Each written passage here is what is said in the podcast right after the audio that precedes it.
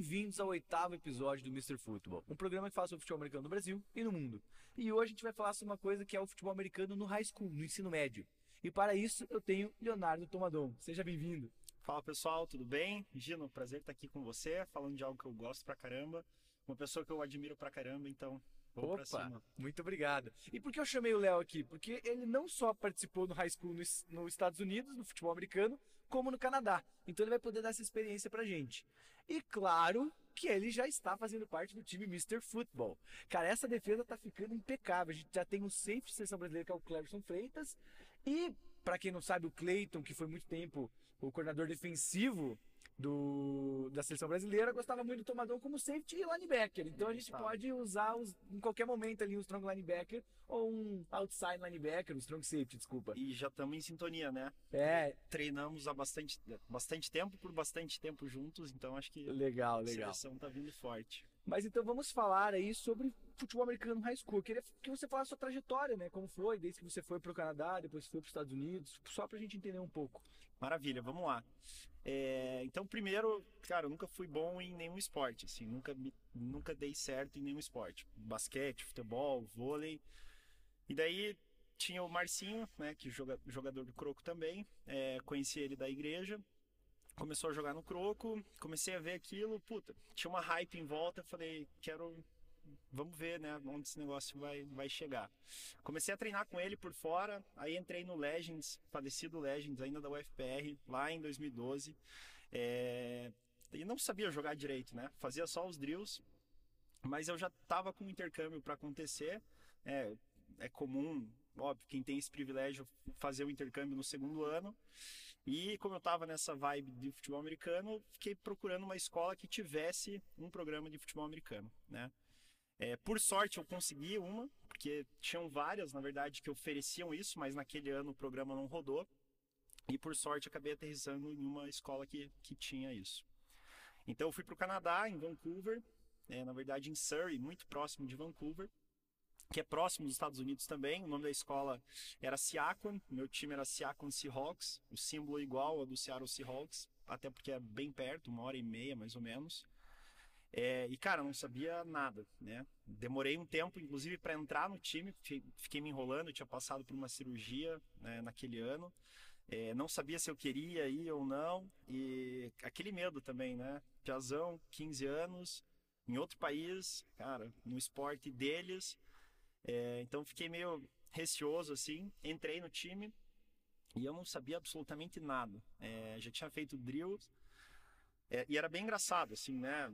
Cara, as rotas para mim elas tinham que ser exatamente como estava desenhado no papel. Assim, foi lá que eu entendi que não, cara, se tiver alguém na tua frente tá tudo bem desviar, né? Eu achava que é, eu lembro que dos coaches falavam, vai, beleza, agora cover 2, cover 3, cover 4. Cara, não fazia ideia do que era aquilo. Tentaram me explicar inúmeras vezes. E a gente só jogava man-to-man, cover, cover zero, assim. Então, foi isso que eu fiz. Eu fiquei muito bom em jogar cover zero. É, e só joguei de, de corner lá. Né? Se me pedisse para falar o que, que o jogador do meu lado ia fazer, ou, cara, qualquer formação do ataque eu não sabia explicar. Mas foi onde me abriu as portas para esse esporte, né, de fato. E acho que não tinha lugar melhor para começar.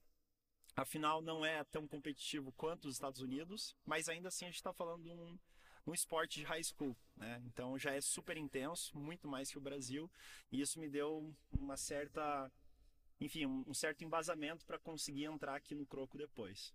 Então foi assim que eu aterrisei lá. É... A gente chegou ao primeiro jogo do, dos playoffs e a gente perdeu nesse jogo. Foi legal porque eu comecei como reserva, joguei reserva a temporada inteira.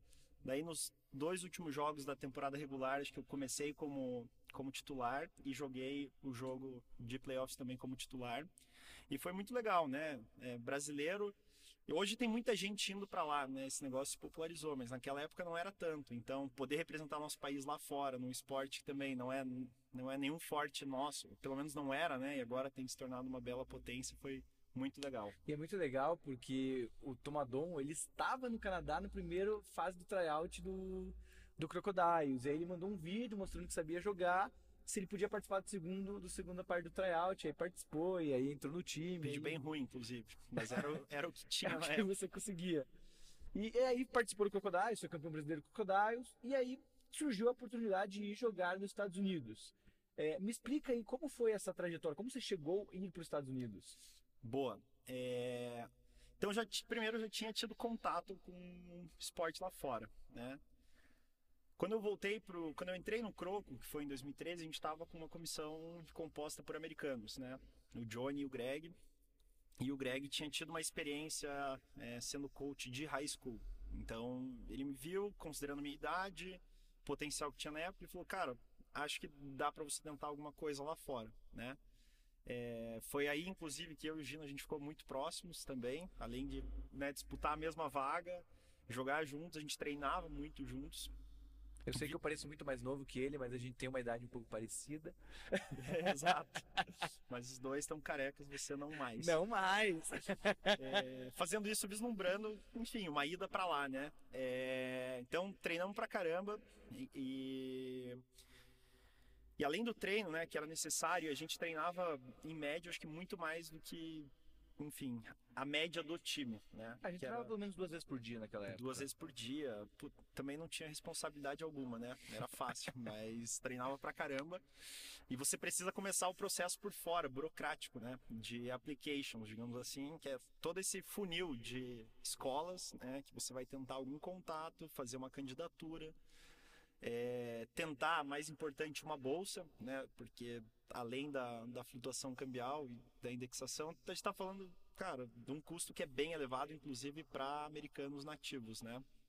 Então, toda essa parte era bem difícil, então eu me utilizei desses recursos, digamos assim, esses técnicos que sabiam o caminho das pedras para abrir essas portas, né? Então, o Greg eh, me auxiliou muito nisso e o próprio Clayton, é, coordenador defensivo da seleção brasileira, ele tem uma consultoria especializada nessas pontes, né, entre atletas brasileiros de múltiplos esportes com instituições de ensino americana e canadense.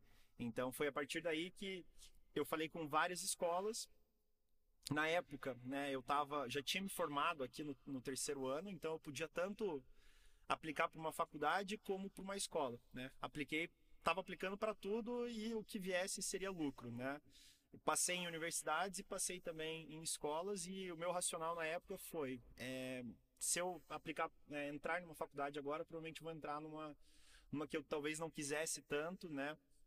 Ou não com uma bolsa que eu com a bolsa que eu desejasse, que eu desejava. Então o que eu fiz foi, vou optar por mais um ano de escola, vou melhorar minhas notas, né? É, as notas do Brasil não eram tão boas, então, cara, vou melhorar minhas notas lá, vou ter vídeo jogando lá, isso é super importante, né? É, um técnico americano não tem referencial de, da qualidade do jogo aqui do Brasil, não é homogêneo como é lá. Então ele não sabe se você é bom ou se todo mundo é ruim, né? Então é importante você passar esse tempo lá para ter, né, enfim, mais horas de voo, digamos assim, e estreitar esse relacionamento para conseguir uma bolsa melhor mirando numa faculdade. Então foi isso que eu fiz. E daí eu aterrisei na Georgia, uma cidade pequena chamada Raybon Gap, tre cara, 3 a 6 mil pessoas. E ela faz divisa com a Carolina do Norte e Carolina do Sul. Tanto é que lá eu joguei na, na, na divisão da, da Carolina do Norte. E foi super bacana. Legal, então já vendo, né, que ele participou de Canadá, Estados Unidos, dois high schools diferentes, países diferentes, eu queria até perguntar a diferença porque eu não sei. Eu sei que hoje, se a gente for falar do futebol americano canadense, eles têm 12 jogadores, é, o, o wide receiver pode estar em motion pra frente, que isso nos Estados Unidos não pode. No, no high school é assim ou eles usam a- as regras americanas? Perfeito. É, e antes de eu responder, só complementando, a bola também é maior, né? É, E inclusive o goal post ele fica, fica dentro do campo da- ainda, da é, fica dentro da end zone. Tem bastante gente que tromba com, com o poste ali na entrada da end zone. É, mas no high school as regras são iguais ao da NCAA, então futebol universitário americano. É, já o futebol universitário canadense, daí sim ele segue as regras do futebol do futebol, americ, do futebol americano canadense. canadense da CFL, Uhum. né? Mas é, é complexo sim porque tem algumas algumas ligas que adotam, outras não, né? Então depende pra caramba. Mas o que é mais popular lá em ensino médio e universitário é, são as regras americanas. E aí vem minha pergunta, ah, você falou bastante da diferença do Canadá para o Brasil, dos Estados Unidos para o Brasil. E a diferença entre high school canadense para high school americano? É... Bom, acho que a gente está falando de um esporte que nasceu em um país, né, e não no outro. Então acho que tem esse tem algo que é inerente uhum. é, ao esporte nos Estados Unidos, né? É, lá eles são muito apegados a esse esporte. O Canadá tem vários outros, né? Que são paixões maiores nacionais, assim, rock, etc. Nos Estados Unidos não, eles já falam, poxa, sexta-feira é para o futebol de ensino médio, sábado para o universitário e domingo para a NFL, né? E essa é a rotina da, da família média ali americana. É, mas além disso, eu acho que além dessa paixão, né, que é, que é inerente, eu acho que o nível de jogo também é maior. E de novo, vai variar do programa, né, escola para escola, liga para liga. Mas como eu estava no sul, é, o Sul tem um futebol americano muito forte, né? Muito bom. Inclusive, a gente vê isso no futebol universitário, na divisão da SEC. Acho que os melhores times estão ali. Então, você tem uma concentração de talento muito maior, né? Flórida, Georgia, é, Alabama exportam muito, muitos talentos. É, para NFL. Para o universitário primeiro, depois uhum, para NFL, NFL, né? E acho que o outro grande polo ali é a Califórnia e Costa Oeste como um todo. Então, eu diria que, cara, intensidade é maior, né? E velocidade de jogo e acho que perspectiva de fazer aquilo como, enfim, né, um passo para algo a mais. Então, no Canadá, dificilmente alguém falava assim: Poxa, Léo, eu quero virar jogador de futebol americano, né, jogar na CFL. Enquanto boa parte dos meus pares nos Estados Unidos queria galgar uma posição, pelo menos né, no futebol americano universitário. Então, estava ali para isso e entendia o papel que o high school tinha ali. Não era mais, mais um hobby, entendeu? É, você falou que você jogou de corner no Canadá, mas nos Estados Unidos você jogava do quê? Boa. Estados Unidos joguei de tudo. É, é, importante dar um contexto também. Minha escola era, ela, ela era privada e uma boarding school. O que, que significa isso? Escola interna. Então, se você já jogou aquele jogo Bully do Play 2, eu acho, você vai, vai entender como é que é. Usava gravatinha, gravatinha, terninho, calça caque, missas às quintas-feiras, é, barba feita, era complicado. É... Então era uma escola bastante privilegiada porque era cara, né? Ainda bem que eu consegui uma boa, um bom desconto, uma boa bolsa, mas por ser cara, ela já tinha uma população muito reduzida, né? E isso refletia no time. A gente tinha 22 jogadores só. Esse era o nosso roster inteiro. E desses 22 jogadores, né, que compunham o, o Varsity Team, eu diria que uns 5, 6 eram do, do JV. Então eram jogadores mais novos não eram muito bons. Me explica pra gente qual é essa diferença de V, Varsity, Freshman, o que, que, é isso? Boa, perfeito. Então, é...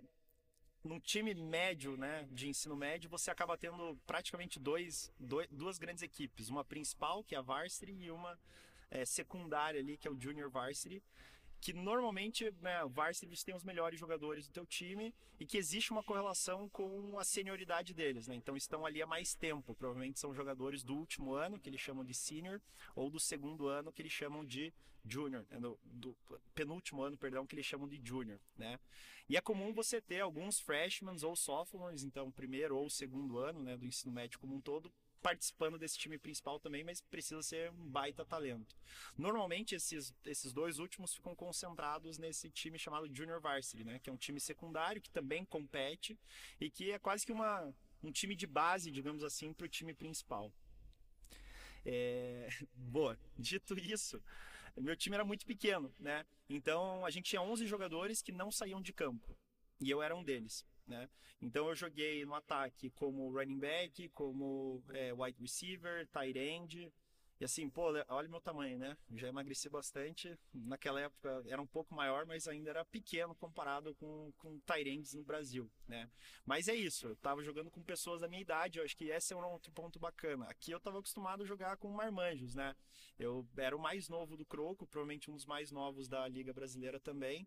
Então, eu via bastante essa diferença de tamanho e maturidade lá, eu podia jogar com pessoas da minha idade, então algumas dessas diferenças, principalmente físicas, elas diminuíam. É... Na defesa, eu joguei de linebacker e safety, e no Special Teams como kicker, né? Panther, Panther eu nunca consegui jogar, então eu fiquei só como kicker mesmo e outras posições do, do ST. É, isso é legal falar, porque quando ele veio pro Croco, você entrou com 16, se eu não me engano, né? Então, assim, na sua primeira final, você tinha 17 anos. É isso, tinha 17 Que ele entrou anos. com 16, mas ele faz no final do ano, então acabou tendo 17 anos. Então, assim, você tava com 17 anos jogando com pessoa com 23, 24 anos, 25 anos, né? Então tem essa diferença. Quando você foi pra É. lá, ah, meio que equilibrou, né? Meio não, equilibrou. Até você era mais velho, muitas vezes, né? Era mais no velho. último ano. E, E aí, eu diria, inclusive, que deu uma certa vantagem, assim, óbvio, lá tem muita gente boa, mas me colocou acima da média do meu time também, porque, de novo, jogava aqui no melhor time do Brasil à época, né? É, num campeonato super competitivo, então eu cheguei lá mais calejado. Legal. Então, continuando falando sobre essas diferenças que a gente tem, né, no high school americano, high school eh, canadense, eu queria saber a sua vida de student athlete, né, aquele atleta que estuda, porque a gente fala bastante aqui no Brasil que a gente é atleta amador, que a gente tem que trabalhar e tal, mas lá também você tinha que estudar, você tinha que fazer suas coisas além de treinar. Como é isso? Perfeito. Eu, eu diria que é um pouco mais facilitada nessa segunda escola que eu fui, porque, de novo, era uma escola interna, né? Então você acordava super cedo ali, tomava café, ia para aula, né? Que normalmente acontecia das 8 às 2, né? Duas e pouco. Você tem o principal intervalo lá costuma ser o almoço, né? Aí você tinha um rápido break depois do, da, da aula e já tinha treino todos os dias de tarde, né? É, sei lá, das 3 às 7 mais ou menos, é, no campo. Parava, cara, ia jantar e depois você tinha um período específico para fazer, né, alocado para você estudar ali. Então é desafiador, né? Normalmente você não tem uma, uma maturidade tão grande nessa época, teus pais não estão ali também, então você precisa se, se gerenciar. É super corrido, né? Porque ao mesmo tempo que, sei lá, sexta-feira você vai jogar uma final que você está super preocupado, você tem uma prova de biologia avançada você precisa estudar, né? Então isso ocupa bastante espaço na tua mente. Mas de forma geral, essa era a rotina. A gente treinava todos os dias, né? De segunda a quinta. É, e normalmente os jogos acontecem na sexta-feira, né? Então às sextas-feiras a gente ou recebia alguma escola na nossa escola ou viajava e tinha isso também que era super cansativo. A gente já pegou a estrada 4, 5, 6 horas em ônibus, né, para jogar com contra oponentes e, e era muito comum você ter, enfim, pessoas estudando no ônibus no caminho para o jogo, né, que tinha uma prova um dia antes, um dia depois. É, e era isso, né? Você tinha um final de semana para descan descansar, normalmente morto e ainda tinha que fazer é, trabalhos da escola e segunda tudo de novo, né? Então era bem bem corrido mesmo. E quando eu estava no Canadá é um, é um pouco diferente, mas tão difícil quanto eu diria, porque ali né, a, população da minha escola não era tão privilegiada quanto essa segunda, então boa parte da galera trabalhava, né? Então equilibrar estudos com trabalho, com treino, basicamente um, shift triplo que você tem, né? Um turno triplo que você tem que gerenciar, então é bem complexo e é uma responsabilidade antecipada, assim, é, mas que faz super bem também, né? É, um atleta ele precisa conseguir equilibrar vários pratos e acho que vai, vai trabalhando um pouco da nossa inteligência emocional lá, lá cedinho. É, eu acho legal a gente falar sobre isso, porque acabou de passar a lei da NCAA que os atletas universitários podem receber por algumas coisas, propaganda e tudo mais. Porque até então, imagina, o Tomalão tá falando aqui no high school, né? Que já tinha tudo isso. Imagina você chega na universidade que é muito mais disputada, envolve muito mais dinheiro, envolve bilhões de dólares. Então é muito cansativo para eles. E muitos deles precisavam trabalhar, precisam ainda trabalhar para se manter no, no, na faculdade e tudo mais, e não podia nem tirar um centavo com uma propaganda ou receber um lanche a mais de uma pessoa que está querendo dar, alguma coisa assim. Então realmente é difícil. E eu queria falar agora um pouco, que você falou da final, né? E eu sei, já escutei essa história, mas a sua final nos no Estados Unidos foi contra uma pessoa que era filha de alguém importante no futebol americano, né? Conta É um pouco pra gente. Show. Então, dando um pouco de contexto, é, programa que eu tava lá era super novo, a gente há quatro anos era a primeira vez que a gente tava indo pra final. Então já tava todo mundo super animado. Graças ao Tomadon, especificamente. Não, eu nem cheguei na final, tá, pessoal? Eu quebrei minha clavícula. Essa é uma história boa também. No último jogo da temporada regular. é, e ganhei de souvenirs aí 10 parafusos e uma placa. Você fez lá a cirurgia? Fiz lá. Ah, tá. É, e me assustei, inclusive, porque achei que ia ter que arcar com a, com a despesa, que não é nada, nada barato. Então esse é um outro ponto, né? Porque é um jogo perigoso e lá a saúde é cara. Então é mais um, mais um desses pratos que os jogadores têm que equilibrar. É, mas enfim, a gente foi super bem aquele ano. É, e a época tinha um outro time também que estava se destacando. Depois a gente entendeu que não deveria estar naquela divisão, tanto é que eles subiram, depois de ganharem da gente na final, subiram duas divisões, mas que tinha como head coach um ex-running back do Browns, eu não vou lembrar o nome dele, como coordenador defensivo Randy Moss, o que é bem legal, né? Um recebedor, um dos melhores, eu diria, é... como coordenador defensivo, né? E o filho dele, que é o Ted Osmos, o Ted, como Tyrande, né? Além disso, tinha uma porrada de jogador ali com oferta na mesa da Marshall University, né? É, dada essa, essa ponte que eles tinham ali. Então foi super bacana e, enfim, a gente já tava com medo, né? Porque era a primeira final, é, escola privada contra uma outra escola privada também, mas não era interna, então eles tinham mais jogadores, uma estrutura maior. É, eles fazendo entrevista para Fox, então né? era um evento já. Era um evento. Cara, a gente é caipira ali, uma cidade de 3 mil funcionários, nunca tinha feito. 3 mil funcionários, 3 mil, 3 mil habitantes, nunca tinha feito isso. É... E o, o, Tom Brady, inclusive, mandou chuteira para todos os jogadores. É, Deles, não do outro time. É, do outro time, tá? Meu time não recebeu nada. Eu, inclusive, eu tentei, eu mandei mensagem pro DeAngelo Williams. É, cara, a gente tinha o WhatsApp dele, do, de um training camp que ele fez aqui no Brasil. Mandei, falei, cara, vai acontecer isso, consegue ajudar a gente? Zero respostas, não, não nos ajudou. Mas foi isso, e a gente foi pro jogo, né, com toda essa hype. É, poxa, ver um Randy Moss no campo, cara, animal, né? Poder trocar ideia com ele, mesmo não trocando muita ideia, mas pelo menos apertar a mão dele ali foi super bacana. E a gente foi completamente esfolado, né? É, eu lembro que o último quarto eles tinham, uma, tinham aberto uma, enfim, uma distância, uma vantagem muito grande. E eles colocaram os dois, dois OLs deles como safeties. Assim, Nossa. cara, por praticamente um quarto. Né, os caras eram bem grandes, nada rápidos, né? E, Meio claro, desrespeitoso até, né? Bem desrespeitoso. então, enfim, uma experiência bem bacana. Foi bem legal uma baita história para contar, né? Com uma, enfim, deixando, tentando deixar essa lembrança menos amarga, assim, acho que... É, legal até, porque você falou do filho do Randy Moss, né? Ele, além de ganhar o estadual contra vocês, ele foi campeão agora do college football com o LSU, né? Então, Exato. assim, ele jogou contra um cara, não jogou porque não estava no campo, mas participou ali do time que jogou contra o time com o filho do Randy Moss, bem legal. É, e é legal pra você se comparar, assim, né? Tipo, ele não era muito diferente naquela época. Isso Óbvio. que eu ia te falar, você, mesmo fora, você conseguia ver isso assim? Tipo, pô, o cara era muito melhor que você ou não? Ele tinha uma vantagem, acho que física muito grande, assim, né? Ele já era mais alto e maior e muito rápido também, mas tecnicamente era, cara, tava ali, tinham jogadores tão bons quanto no, no meu time, assim. E eu acho que isso mostra também é, um ponto que acho que é importante falar quando a gente fala de high school e da saída pro, né, pro, para a universidade, é, a importância que o relacionamento tem, né, nessa tua ida para lá. Porque não é fácil, você precisa ter exposição, né? Então você precisa ter bons. Você tem que ter a sorte primeiro de ter bons vídeos. Para isso, você tem que ser um bom jogador, né? Mas tem que contar um pouco com, com sorte. Fazer isso com consistência, mas também com volume, né? Poder mostrar um bom portfólio de jogadas. Mas só isso, né? O produto do teu jogo não é suficiente. Você precisa sempre conhecer alguém que conhece alguém, né? Que possa te apresentar aquele técnico, aquele programa.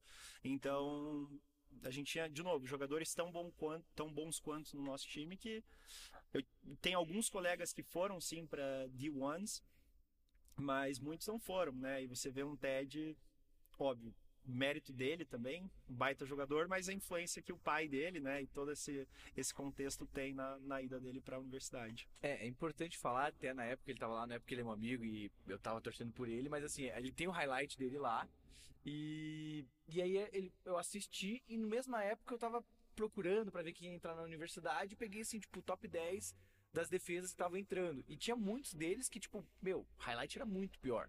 Sabe? Não era ruim, mas era pior do que o Léo, porque o Léo tava de tight end, tava de running back, safety, interceptando, fazendo sec, um monte de sec. Então, assim, era bem impressionante mesmo o highlight do Léo. Só que eu fui falar com ele e ele falou, é, mas Veja bem, Não é os caras assim, né? primeiros estão numa divisão muito mais difícil que a minha. Então os caras sabem que a minha divisão é mais fraca, né? Então já começa por aí. Segundo, você viu o vídeo do senior, mas ele tem um vídeo de sophomore, de junior. Então tem toda essa diferença. Por isso que ele falou que é importante você estar lá e não só ir pro último ano, talvez, Isso. né? Ir pro sophomore year e tudo mais, para você poder fazer esse processo, entrar em contato com os coaches, ó. Tá aqui meu primeiro vídeo. Ano que vem me assista de volta pra ver. E acontece muito. A gente vê que o cara chega do nada numa universidade que ninguém conhece, mas é porque ele tá lá faz um tempo já entrando em contato, mostrando talento. É, se eu pudesse, acho que dar uma dica para quem tem desejo de fazer isso é vá cedo, né? Idealmente para passar lá quatro anos. Então, e, e é difícil porque a gente agora sim, né? Tem pessoas com sei lá 13, 13 anos jogando futebol americano no Brasil, mas naquela época não tinha. Mas se puder, vá cedo. Além disso, fazer, enfim, né? Óbvio que você precisa ter privilégio para isso, não é algo barato, né? Principalmente É, agora, né? principalmente agora. É, precisa ter os meios, mas é al- algo que vai adicionar à tua carreira profissional, né? E tua experiência, acho que humana, cara, de forma geral. Mas vai te desenvolver muito como jogador. E tenha uma pessoa te suportando ali, porque é bastante desgastante, né? Além de todos os treinos, jogos, etc., você tem que mandar muito e-mail, fazer muitas aplicações, né? Candidaturas por semana.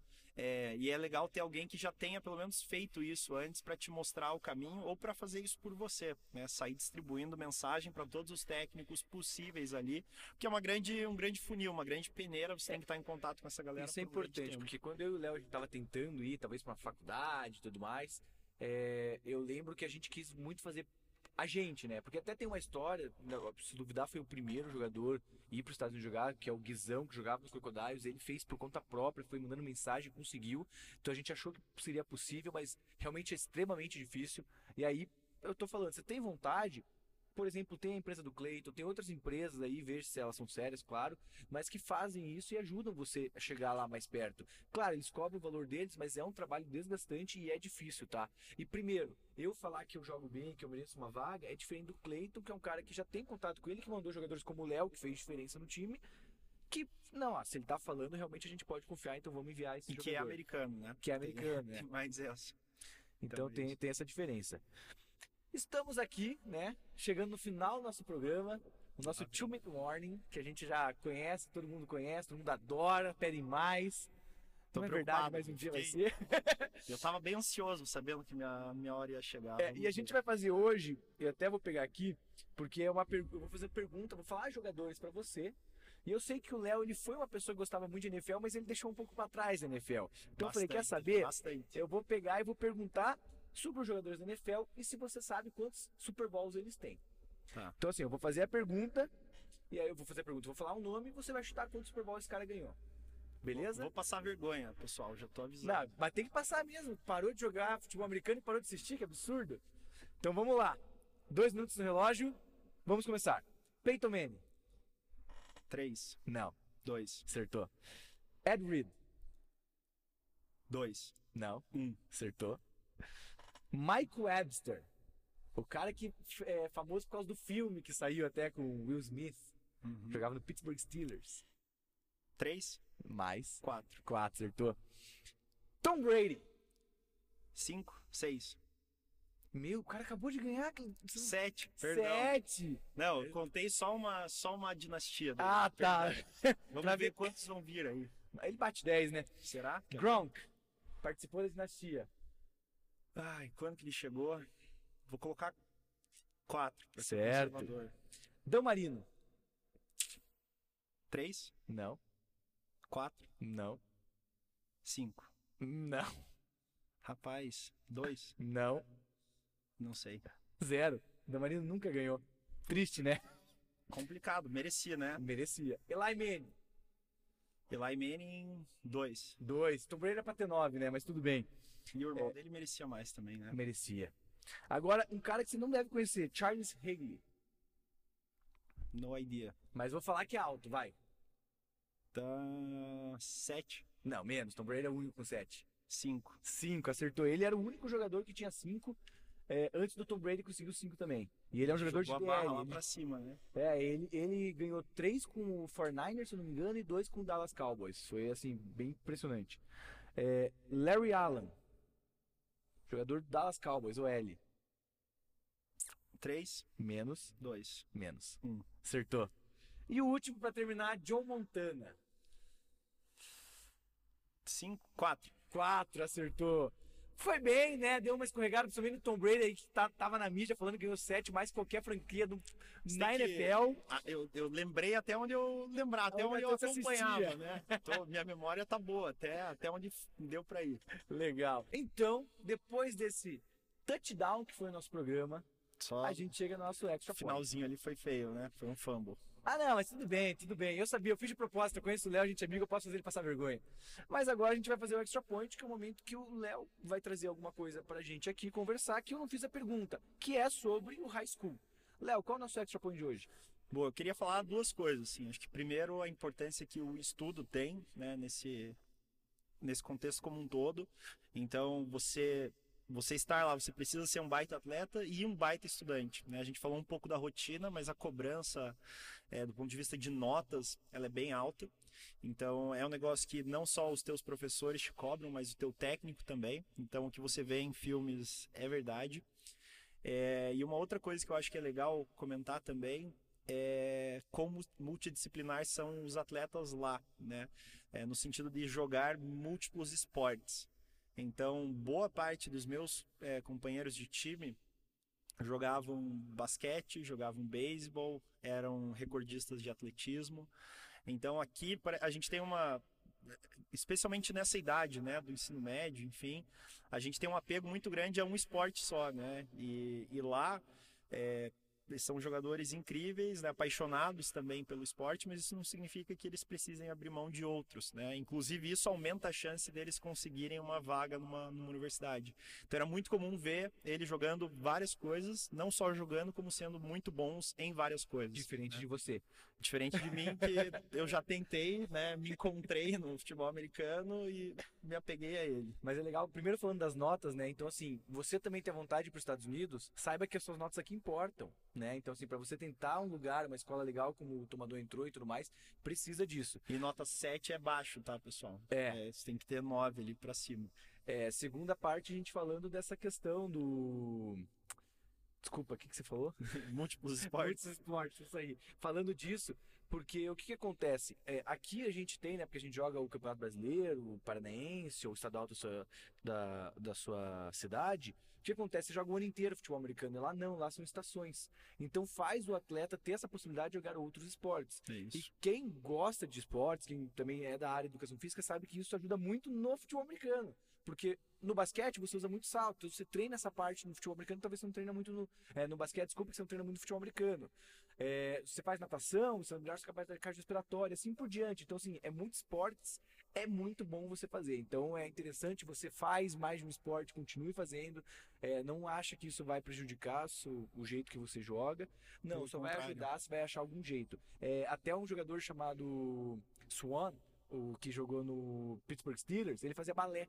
E ele falava que muito, ele era é, receiver, ele falava que muito da condição dele de manter os dois pés no campo era porque ele fazia balé e ele aprendeu e fazer isso lá no, né, nas aulas de dança Sim. dele. É bem comum. Ah, a gente tem.